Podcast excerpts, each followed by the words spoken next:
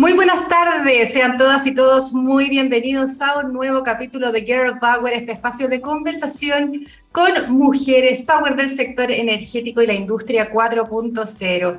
Comienzo agradeciendo a nuestros auspiciadores como todas las semanas. En esta segunda temporada tenemos a Colbún y RWE que nos acompañan como Platinum Sponsor, al Ministerio de Energía que nos patrocina y a Pollux Comunicaciones que hace posible este programa. Hoy tenemos, la verdad, una invitada de lujo. Ella fue miembro del comité, voy a leer porque son muchas credenciales, miembro del comité consultivo que actualizó la política energética 2050, representó a Chile en el Foro Mundial de Jóvenes de Irena, en la Cumbre Mundial APEC de Mujeres Fundadoras de Startups Tecnológicas, en la COP26, en la Expo Dubai 2020, entre otras. Ahí ella nos contará qué más quizás ha sido parte de sus participaciones, tiene además varios reconocimientos y una startup que va creciendo y creciendo. Me refiero a Constanza Levicán, fundadora y CEO de Suncast. Bienvenida Constanza, ¿cómo estás? Hola Fernanda, muchas gracias, súper bien. Hace rato que teníamos ganas de tenerte acá en Gear Power, así que estamos muy contentas de poder conversar contigo esta tarde. Eh, sin duda, eh, contigo podemos levantar temas que son bien innovadores, emprendedores, muy ligados a, tu perfil. Y quiero, y quiero comenzar por ahí eh, y, y, profundizando, llegando también a Zancas, ¿no? Leí por ahí y me pareció súper interesante, por eso te lo quiero preguntar que parte de la inspiración para crear Suncast fue tras haber escuchado esta clásica eh, charla de Al Gore sobre el potencial de Chile y generación fotovoltaica, una PPT que muchos habrán visto que subían y subían y subían y subían los gráficos con potencial solar. ¿Fue así en verdad como nace Suncast? Sí, fue así. El, antes de eso yo hice otro proyecto que fracasó y entonces oh. estaba en la búsqueda de hacia dónde llevar toda esta energía eh, interna, esta energía mía de, poder crear nuevas tecnologías y de querer crear tecnologías que tengan un impacto en la sociedad y un impacto ambiental. Entonces, así fue que vi esta presentación con ese gráfico interminable de todo el potencial que tenía Chile, de que podía ser pionero en energía solar, eh, dado el desierto de Atacama, que es el lugar con mayor irradiancia solar a nivel mundial. Entonces teníamos una oportunidad muy relevante. Entonces ahí eh, fue parte de la inspiración para involucrarme en este mercado porque también tiene un gran potencial y de crecimiento, o sea, como que era algo que no iba a la baja, sino que cada vez iba a estar con más y más proyectos. ¿Pero tú no venías de la industria energética o ya habías tenido un paso por este sector? No, ningún paso, pero sí yo estaba estudiando ingeniería civil eléctrica. Ah, Entonces sí tenía que ver, pero no era del área de potencia, que es como el área más común o el área de energía en otras universidades también se le llama, eh, que es el área más común respecto a dedicarse a la industria de la energía. Yo venía de un área que es más de más cercana a la programación, que es el procesamiento de señales, el procesamiento de imágenes. Está bien, y por otro lado, bueno, que después vamos a conocer un poquito más, pero me imagino que ahí se hace este mix de lo que es Zancas, ¿no? Así eh, Pero quiero, quiero, quiero indagar dos cosas que mencionaste. Uno, eh, bueno, te topaste con esta charla de Algor, que probablemente varios de, de lo que estamos escuchando, viendo, eh, la vimos, y se te prendió la pollerita, ¿no? Oye, está una industria donde quizás tengo harto que hacer. Y también quiero colgarme de eso para que quizás también nos cuentes de esto que señalas que fracasó, porque yo no estoy tan convencida que fracasó, porque si, entiendo bien, se refiere a, a, este proyecto que desarrollaste justamente en la, en la Universidad del Sistema de Alerta Temprana de Incendios Forestales, ¿no? Y que, viste, que ahí igual me, me, parece importante porque no fracasó en el sentido de que quizás no llegó a una etapa comercial o algo por esa línea, pero no me cabe duda que te sirvió para poder empezar como este impulso y este, este como empuje de emprendedora. Cuéntanos un poquito igual ¿Cómo fue estar en la universidad, estudiando ingeniería, como mencionaste, y decir, mira, voy a hacer este sistema de alarma, de alerta temprana? ¿Para dónde vino? Eh, porque al final yo creo que es un bichito como emprendedor que tienen algunas personas. Claro. Cuéntanos tú, ¿cómo fue tu experiencia y cómo nació este y un poquito cómo fue el desarrollo dentro de este proceso de estudiante? Sí, bueno, nace también como un juego. lo que hicimos nosotros fue participar de una hackathon. Una hackathon es como un, un concurso donde uno va y tiene que programar muchas horas y hace un pitch y un prototipo y todo al mismo tiempo. Perfecto. Entonces nosotros fuimos a uno que se llama Maratón Big Data Antel, que se organizaba en mi universidad, pero que era abierto para eh, estudiantes de todo Chile. Y ahí postulamos. Entonces postulamos con dos compañeros de la misma carrera, o sea, uno era de eléctrica, otro era más del área matemática, y postulamos y fuimos allá y estuvimos programando toda la noche, así como una cosa media entre desafío y, y juego, pero con un tema serio. ¿Y de qué se trataba? Para que entendamos los que no estamos involucrados de repente en estas industrias, como la forestal en este caso. Claro, o sea, tiene dos partes. La, la hackathon consiste en que uno va a un concurso y crea todo desde cero. Crea un prototipo, que es un programita chico que funcione, pero crea también un pitch y un semi o un modelo de negocio muy básico. O sea, un segmento de clientes, como ya esto podría solucionar el problema de tal segmento de clientes y por eso eh, con tales funcionalidades. Y ahí lo, lo muestra en el pitch de manera muy rápida. Y tiene que convencer a un jurado. Imagínate, claro. Y lo que nosotros hicimos, claro, o sea, el tema era libre, el problema era libre, cada uno elige el problema que quiera resolver. Y nosotros elegimos el de los incendios forestales porque el 2017 fue, ah. desde que yo me acuerdo, como el año en que explotó el tema de los incendios forestales en Chile. O sea, cuando se quemó Santa Olga y toda esa zona centro-sur, ¿no? Sí, recuerdo. Sí, porque en realidad siempre han habido incendios, pero ese año fue crítico, o sea, fue, fue crítico, muchas personas perdieron sus casas, entonces toda la prensa, eh, todos los medios nos comunicaban eso y nosotros éramos del área de procesamiento de imágenes entonces era como juntar las dos cosas. O sea, uno puede usar las, la tecnología para lo que quiera, pero juntar esto, que era como un problema muy a flor de piel, em, de que se estaban quemando muchas zonas en Chile, y el procesamiento de imágenes, que en este caso aprendimos a usar imágenes satelitales de la NASA, y ver cómo podríamos juntar eso y crear una solución tecnológica y eso en definitiva es la innovación tecnológica, porque muchas veces se piensa que la innovación es como una invención, pero la invención es cuando yo creo algo desde mi talento. Eh, puede ser una pieza musical, algo artístico, una máquina, lo que sea. Pero es porque yo de mi talento y mi ingenio lo creo. En cambio, la innovación es cuando uno busca un problema y ese problema le crea una solución. Perfecto. Clarísimo, clarísimo para quienes nos están escuchando y viendo esta tarde de jueves.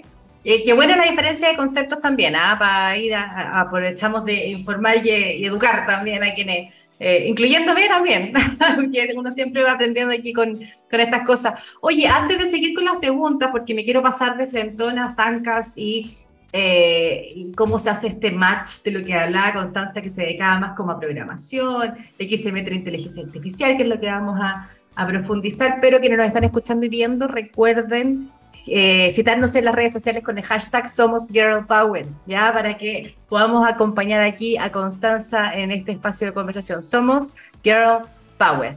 Y ahora sí me paso a, la pregunta que tenía eh, con respecto a Suncast en particular, eh, que me parece la verdad súper interesante para poder eh, apoyar la variabilidad de las energías renovables que tanto se habla, ¿no? Y, y ahí retomo que esta es una startup chilena que aplica justamente inteligencia artificial a la industria energética solar y eólica en particular. Ahí quiero que nos cuentes de frentón cómo se hace este match pasamos por este, este concurso de, con el pitch, este, este, proyecto que no funcionó, pero sin duda te dio como las herramientas que a mí creo yo para poder darle para adelante y tener una experiencia ya en, armar un emprendimiento. Llegamos al GOR, lo escuchaste, dijiste, nos vamos con la solar, ¿cómo lo hace eh, Suncast? ¿Qué hace Suncast? Y, y, que nos cuentes un poquito y profundicemos en esto de la inteligencia artificial que yo creo que es súper pionero, ¿no? Sí, bueno, ahí el otro proyecto que era sobre los incendios forestales lo intentamos comercializar, y ahí fue que no, no lo logramos, lo intentamos diferentes vías, así que ahí me cambié hacia la energía solar con Algor, pero con la misma tecnología de base, o sea, entendiendo esto de las imágenes satelitales, la meteorología, porque había mucha información y muy rica ahí, entonces la visión fue de esto también tiene, debería aportar a este tipo de energías porque esa energía es variable.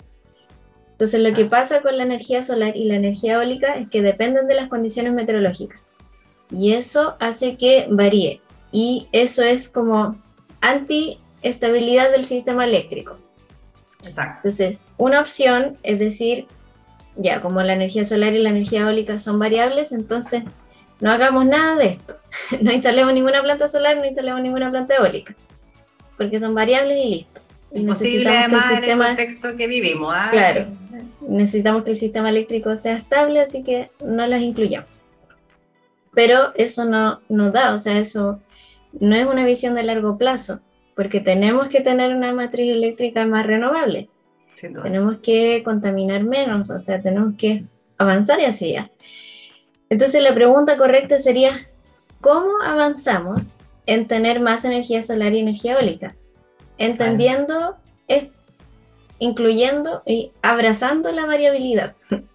Para los que quizás no están tan involucrados con los conceptos, eh, cuando hablamos de variabilidad, eh, por ejemplo, la energía solar evidentemente puede generar de día, de noche no tenemos esos rayos que nos permiten generar electricidad. Y en el caso de la eólica, como dice Constanza, depende por supuesto también de los sistemas climatológicos, ¿no? Hay veces que hay mucho viento, hay veces que hay poco viento. No es como un, cuando uno tiene un combustible o el mismo carbón, que uno sabe cuánto genera o cuánto puede entregar porque es un proceso estable. Acá hay una variabilidad que hay que uno puede igual predecir, entiendo, ¿no? Que si no, no tendríamos energías renovables. Y ahí es donde también aporta sin duda eh, el proyecto de Zancas. Así es. Es como el, si uno tuviese un auto, claro, uno llega, lo prende y sabe que si tiene benzina va a poder andar. Exacto. Pero si uno tuviese ese auto solo con energía solar, sabe que tiene que esperar al día para acumular esa energía y luego la va a poder usar después de haber tenido esa energía, pero si amanece totalmente nublado va a tener menos energía. Entonces eso se refiere que hay que ir acomodándose. No es algo que yo sé eh, o no es un recurso que yo voy a tener siempre que quiera, sino que es un recurso que depende de las nubes, depende de... De estación del año. De estación del año, de todo eso, entonces tengo que ir acomodándome. Y eso es lo que hace zancas. Eh, en ese problema es que, em, o en ese desafío es que se enfoca directamente. ¿Y qué, es lo que hace con, esto? Cuando hablamos de inteligencia artificial, entonces es lo que nos señalas de lo que tú ya habías investigado o habían analizado para el proyecto forestal. Mencionabas las imágenes de la, NASA, ¿no? Tener como esta visión satelital. Y ahí en, la práctica, ¿qué, ¿qué es lo que entrega eh, esta startup? Nosotros lo que hacemos es predecir la energía solar y la energía eólica. Eh, tenemos el servicio de predicción, entonces toda esta información meteorológica es una variable de entrada. Perfecto. Y de ahí viene el modelo de inteligencia artificial. ¿Qué hace el modelo? Es todas estas variables de entrada y radiancia, o sea, que, que tanto sol hay, que tantas nubes hay, etcétera, pero un montón de variables hora a hora con la generación real de la planta. Toda esa información histórica eh, se ingresa al modelo y ese modelo se va entrenando. Y esa es la gracia de la inteligencia artificial que va cada vez perfeccionándose más. Mientras más centrales nosotros incorporamos al, sistema, eh, mientras va pasando el tiempo, y antes la central era nueva, pero ahora tenemos un año de datos, mejor va funcionando. Entonces, la gracia de la inteligencia artificial es que lo puedo primero entrenar con datos reales, entonces se aleja de estos modelos teóricos que sirven para una primera etapa de desarrollo de proyectos, pero ya luego de eso los modelos teóricos eh, no incluyen lo que pasa en la realidad. O sea, todo esto va, va, para adelante nomás. En la medida que más se use, que más empresas empiecen a tomar este servicio, como que el algoritmo va, se va mejorando por sí solo. Eso. Entonces, esa es la gracia de la inteligencia artificial que lo puede ir entrenando cada vez con más datos eh, de esa misma planta, de otras plantas y tener un modelo base. Y después de que tengo este modelo base e ingresan nuevas plantas, lo entrenamos, hacemos un entrenamiento adicional, o sea, un ejercicio adicional para que se enfoque y funcione bien para cada planta. Qué interesante. Qué entretenido además ver cómo la tecnología y la innovación pueden aportar a procesos tan relevantes como es la transición energética del país, ¿no?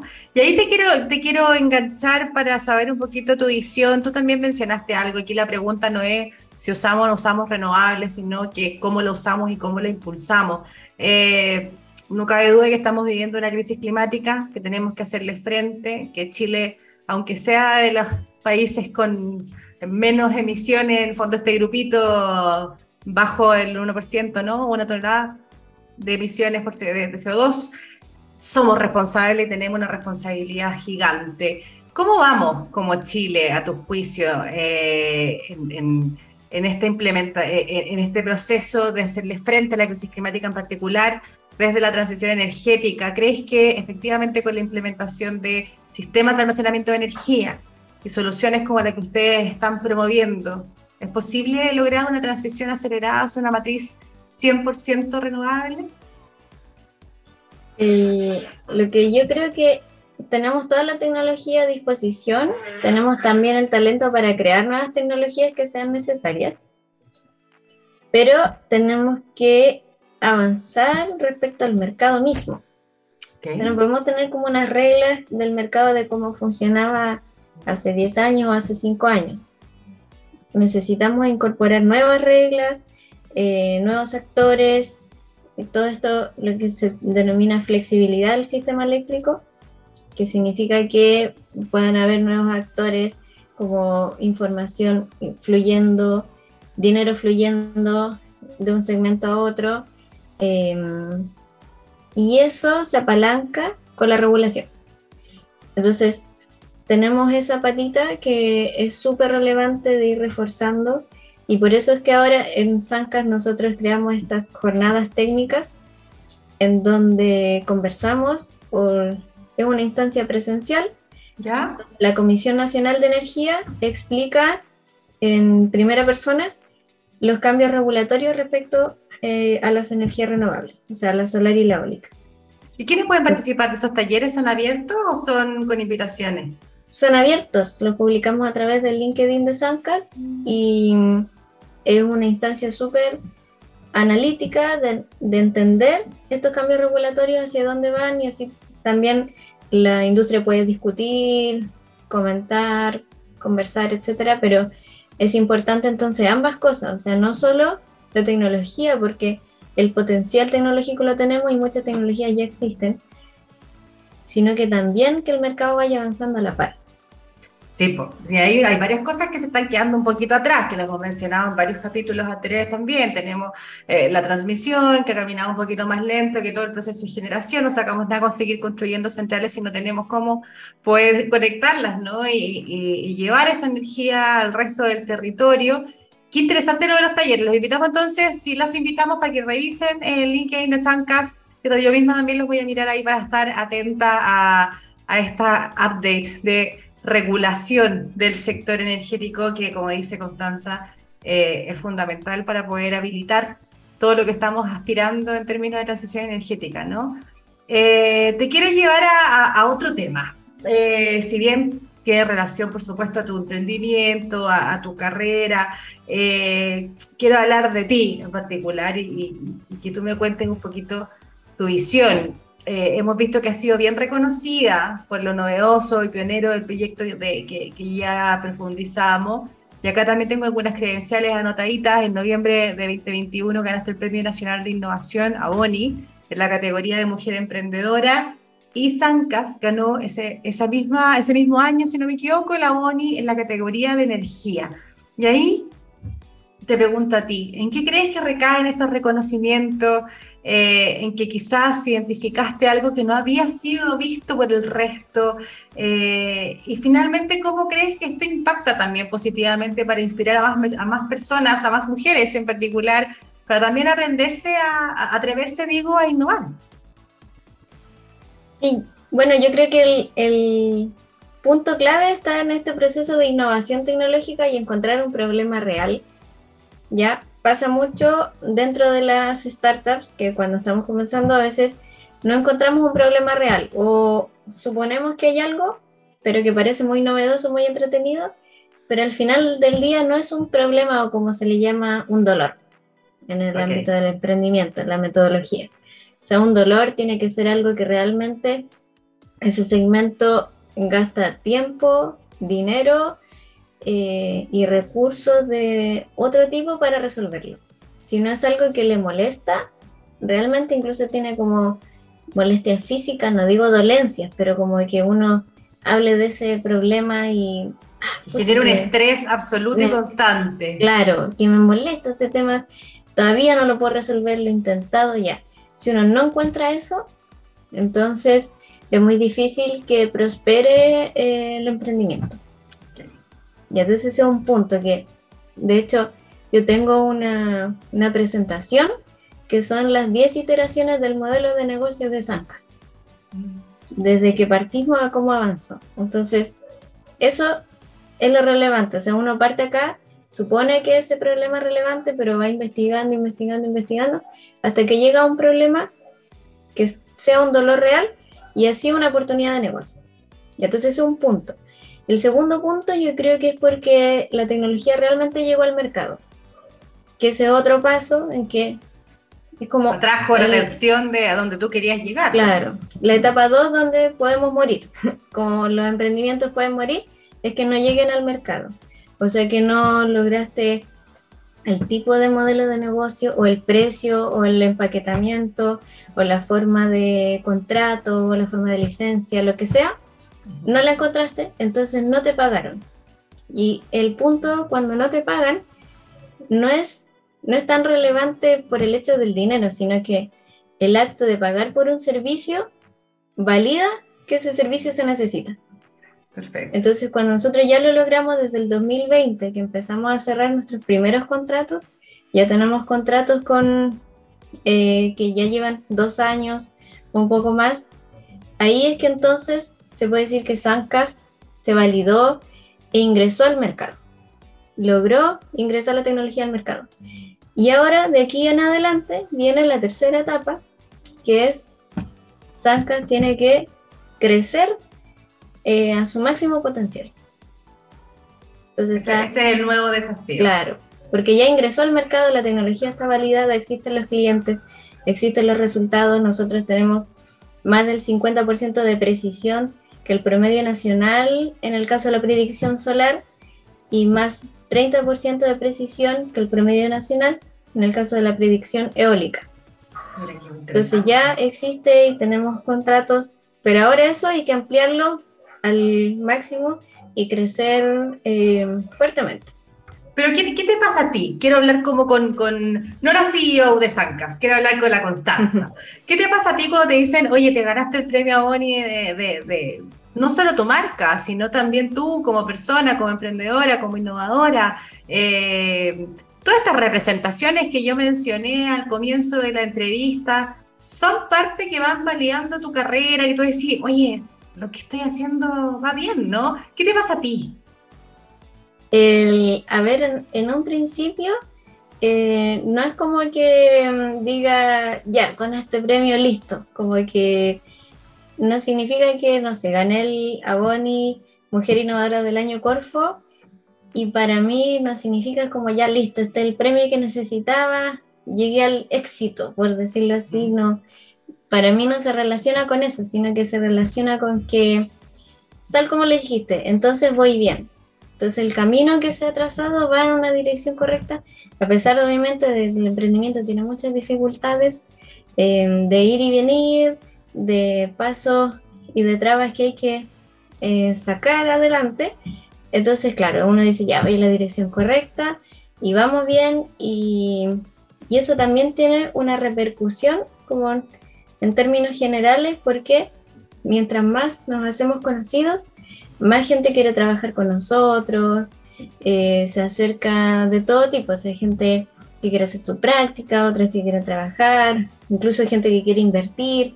Entonces, eso, también apunta a, la pregunta que te hacía vinculada con esto. Me imagino que cuando uno publica, oye, ganamos este premio, eh, motiva también e inspira a otras personas. Sí, nosotros sabemos que, y también yo sé que hay muchos eh, que están mirando lo que hacemos nosotros y que gracias a eso se han atrevido a avanzar, a emprender, o, a verse en un camino, por ejemplo, profesional dentro de la industria de la energía, que uno piensa que no, pero sí, o sea, yo sé que si Sancas, em, por ejemplo, cae en quiebra, eh, nos perjudica a quienes trabajamos, perjudica a los inversionistas, pero yo sé que el impacto es mucho mayor. Hay mucha gente que se inspira a través de, de mí en este caso o a través del equipo y entiende que puede crear una tecnología o puede ser parte de la industria y puede seguir avanzando, pero si nosotros caemos, yo sé que eso va a perjudicar como en, en esta concepción de que sí se puede. Sí, no, de todas maneras. Eh, y, quiero vincular esto que habéis mencionado también de cómo, cómo Sancas inspira y si se cae, eh, se cae también en motivación o quizá el espíritu de varias personas que, que ven eh, en esta startup una oportunidad también, ¿no? Un, ejemplo. Eh, pero además de esta labor, también tú cumples un rol de docente de un curso de innovación tecnológico en la, Universidad Católica, ¿no? Y ahí quizás también, y, nos quedan unos últimos minutitos, ¿cómo, cómo, se está, ¿cómo ves tú que se está motivando a las mujeres en particular para integrarse a estas industrias masculinizadas como es la energía y por supuesto también desde la mirada del emprendimiento? Tú en particular, eh, ¿Cómo las motivas y, qué les dirías quizá a quienes nos están escuchando en este minuto eh, que dicen, quizás me sumo, me, animo o no me animo? ¿Cuál sería un mensaje también de cierre para ellas? Súper, bueno, em, como docente, súper relevante transmitir estos mensajes de innovación, de qué es la innovación, cómo se puede hacer, de probar desde la universidad, porque es mucho más fácil si uno prueba cosas en la universidad, no, tiene un riesgo. Entonces, mucho mejor y además, tal como decías tú también, ya mi proyecto primero no salió al mercado, pero me sirvió mucho porque es un constante aprendizaje. Entonces, mientras antes yo comienzo, voy avanzando y voy aprendiendo y adquiriendo herramientas que las ingreso a mi mochila de, herramientas útiles, de herramientas mágicas, por decirlo. Entonces, eso es relevante también en el ecosistema emprendedor. Eh, importa mucho como tener diversidad de perfiles. Ya, ya, no, ya no se busca que todas las personas sean exactamente igual eh, el estándar, sino que se busca que tanto los conocimientos sean distintos, pero incluso las personalidades sean distintas. En ese caso, por ejemplo, una última serie de Netflix que se llama Playlist, que es la historia de Spotify. Eh, la he visto, ahí la, la, voy, la noto. sí, se muestra muy bien los distintos perfiles, la visión de cada persona en cómo ocurrió y se levantó esa startup. Entonces, hay un perfil, no sé, que es súper computín, como bien dedicado, eh, poco social, y hay otro que es totalmente lo contrario, pero ambos son necesarios. Entonces, en ese caso, es que también las mujeres somos necesarias porque obviamente tenemos un perfil distinto y un abanico que aportamos eh, de ideas. Y en esa línea, en el último minutito que tenemos, una invitación a quizás estas mujeres, nuevas generaciones o aquellas que quizás vienen de otras industrias, no tienen por qué ser nueva generación, que quieran indagar en el sector energía o en el emprendimiento. ¿Qué invitación les harías muy brevemente? Que se conecten, que busquen otras mujeres que tengan más experiencia. Para mí ha sido clave. Las mentoras que he tenido eh, me han ayudado, me han reforzado y me han empoderado. Entonces, entrar y buscar otra que tenga más experiencia que yo y ahí ir escuchándola, ir conversando. Qué buena, qué, buen mensaje, conéctense, apóyense, apoyémonos para que podamos traspasar conocimiento, contactos, redes, eh, y todo lo que se requiere para seguir creciendo, por supuesto, desde la mirada profesional. Constanza, te agradezco enormemente que nos hayas acompañado esta tarde en Gear Power. Eh, pero te tengo que despedir. Y te despido además agradeciendo a los auspiciadores de esta segunda temporada, Colbuni RWE, nuestro Platinum Sponsor, al Ministerio de Energía que nos patrocina y también, por supuesto, a mi agencia Pollux Comunicaciones que hace posible este programa todas las semanas. Que tengan una muy buena tarde y nos vamos hoy con Paul y su canción Awful. Somos Gear Power, somos Pollux, nos vemos la próxima semana. Un abrazo, Constanza, que esté muy bien. Chao, chao. Cuídate, chao, chao.